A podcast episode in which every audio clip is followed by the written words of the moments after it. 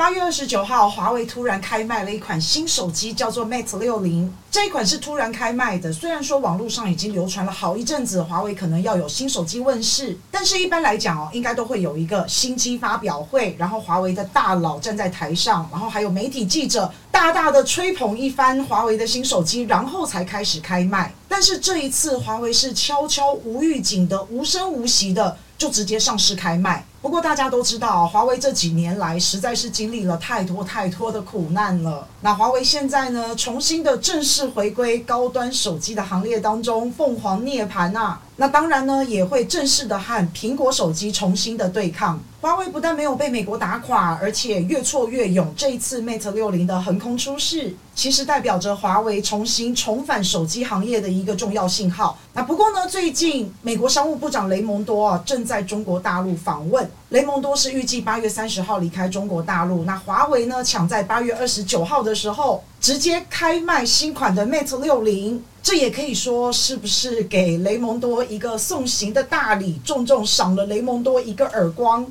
因为雷蒙多的工作项目之一哦，就是打压中国大陆的企业。雷蒙多自从上任以来，中国大陆大概已经有两百多家的企业被美国拉到黑名单了。简单说，雷蒙多就是在做这件事，就是在拉黑这些企业。所以，我们说雷蒙多八月三十号回美国，那华为八月二十九号开卖 Mate 六零，这个时间点是非常的敏感，也算是华为放了一个大绝招哦。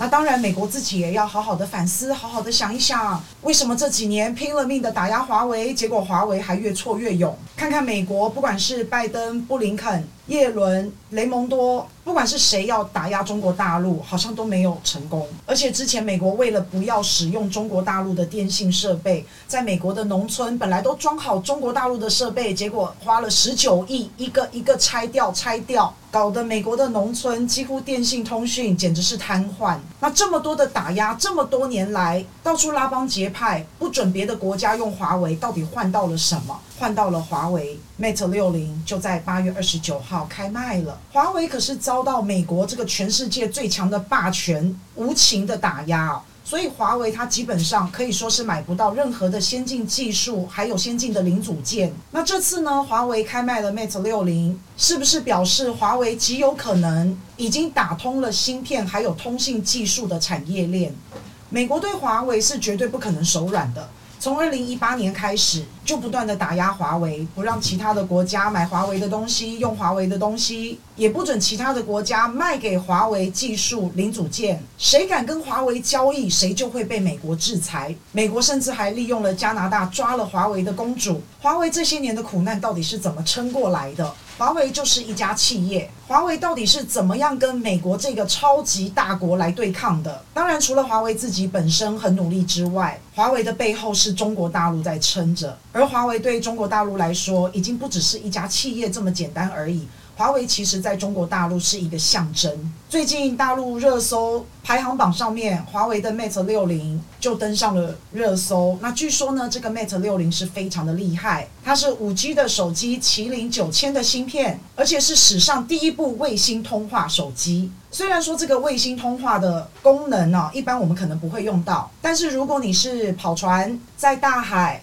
在沙漠、在荒山或者是灾区，对这些人来说，卫星通话可是事关生命的安危。那华为采用的是第二代的北斗通信卫星技术，然后另外搭配的是他们自己的鸿蒙操作系统。这已经不单单纯纯只是针对手机而已了。那在广义上来说，它已经变成了一个物联网的系统服务，在不同平台之间可以串联、可以通联。如果继续发展下去，鸿蒙系统就不单单只是为手机服务，可能在未来，例如电动车、智能居家、一些智能设备等等等等，都可以互联互通。那以目前看来，安卓系统还是停留在手机。那不过将来未来的一切，一定都是万物互联互通。不管是车辆啊、手机啊、手表啊，任何的穿戴配备、智能居家、支付系统，都会利用一个系统来操作那不管是个人或是个人以外人与人之间还有和整个社会的一个互联互通可能都要仰赖这一套系统。那这个就是未来的前景。那现在大家也都在很极力的发展这一块自己做好自己的努力是最重要的不是想着去压榨别人把别人打垮了然后让自己保持领先的地位。因为你打的其实不仅仅是中国大陆一家企业这么简单而已你打压的是整个人人工智能相关的所有领域。